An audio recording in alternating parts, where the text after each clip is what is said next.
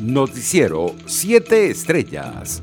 Chile seguirá considerando a Juan Guaidó como única autoridad legítima de Venezuela después de los cuestionados comicios parlamentarios convocados para el próximo 6 de diciembre, tal y como lo aseguró el canciller de ese país, Andrés Ayamán.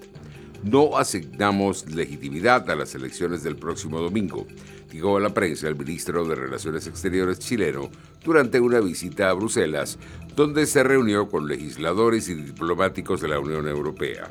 Por su parte, el gobierno chino pidió a Estados Unidos levantar las sanciones a una de sus empresas tecnológicas que operan en Venezuela.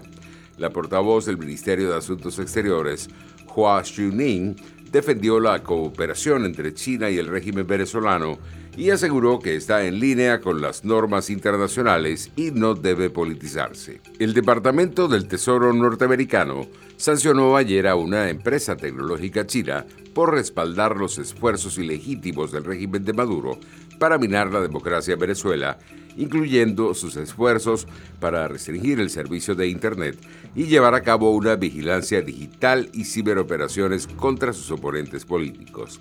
La diputada y miembro del Observatorio Antifraude de la Asamblea Nacional, Olivia Lozano, denunció el chantaje de los dirigentes del Partido Socialista Unido de Venezuela para que los ciudadanos asistan a los cuestionados comicios del domingo y les advirtió que la comunidad internacional está atenta a lo que está ocurriendo en Venezuela.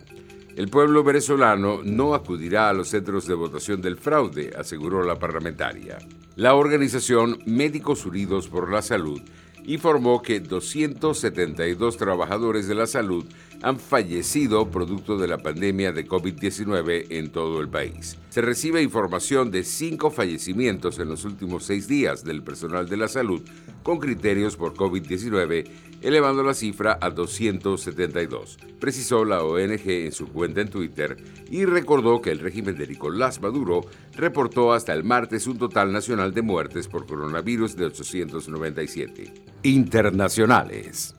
La futura secretaria del Tesoro norteamericano, Janet Yellen, reivindicó el valor del trabajo en su país durante la presentación del equipo económico del presidente electo de Estados Unidos, Joe Biden. Yellen aseguró que el país se enfrenta a una crisis histórica por la pandemia y sus consecuencias económicas. Arabia Saudita autorizó que los aviones israelíes utilicen su espacio aéreo en vuelo hacia Emiratos Árabes Unidos. La decisión de Riyadh tiene lugar horas antes del vuelo que llevará a cabo la aerolínea Israel en el marco de los acuerdos de normalización de relaciones.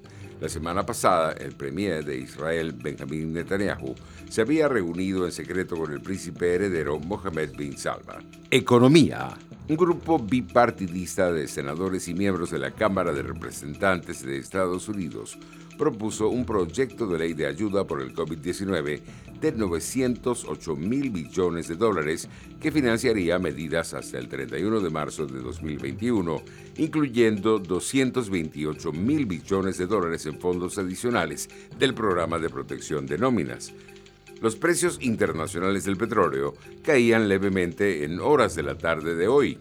El WTI de referencia en Estados Unidos se ubicaba en 44 dólares con 49 centavos el barril, mientras el Brent se cotizaba en 47 dólares con 38 centavos. Los índices bursátiles de Asia y Europa cerraban la jornada en verde. El Stock 50 ganaba más 0,94%, el IBEX más 0,79%, el CAC 40 más 1,14% y el DAX más 0,69%. El Shanghai subía más 1,77% y el Nikkei más 1,34%. Deportes. Se complicó el caso de la muerte del astro argentino Diego Maradona tras las declaraciones del abogado de la enfermera que lo atendía. Maradona echó a la enfermera porque era un impedimento para consumir. Ella no le podía ni dar la medicación, dijo el abogado Rodolfo Baquet. Este martes se produjo el allanamiento del domicilio y la clínica de la psiquiatra involucrada en el cuidado de Maradona. Los jugadores de la Vinotinto, Darwin Machis y Yangel Herrera, en conjunto con la delantera de la Vinotinto femenina, Oriana Altuve, fueron nominados para el Atleta del año 2020. Noticiero 7 Estrellas.